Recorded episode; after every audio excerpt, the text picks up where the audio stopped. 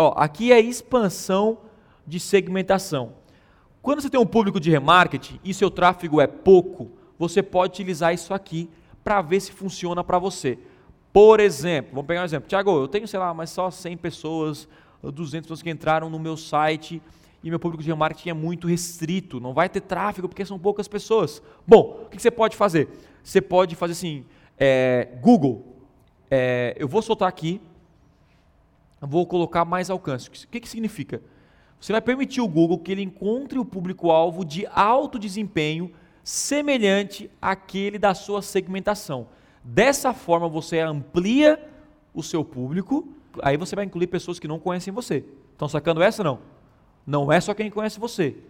Só que daí você tem o que? Mais tráfego. Então como é que funciona a tag, a, o pixel do Google? Dessa maneira. Você vai convertendo, beleza. O Google vai agora, eu vou expandir. Opa, esse cara aqui tem grande chance de converter, que é alto desempenho. Então ele vai ver o anúncio do cara. E assim por diante. Então, se você tem pouco tráfego, você pode fazer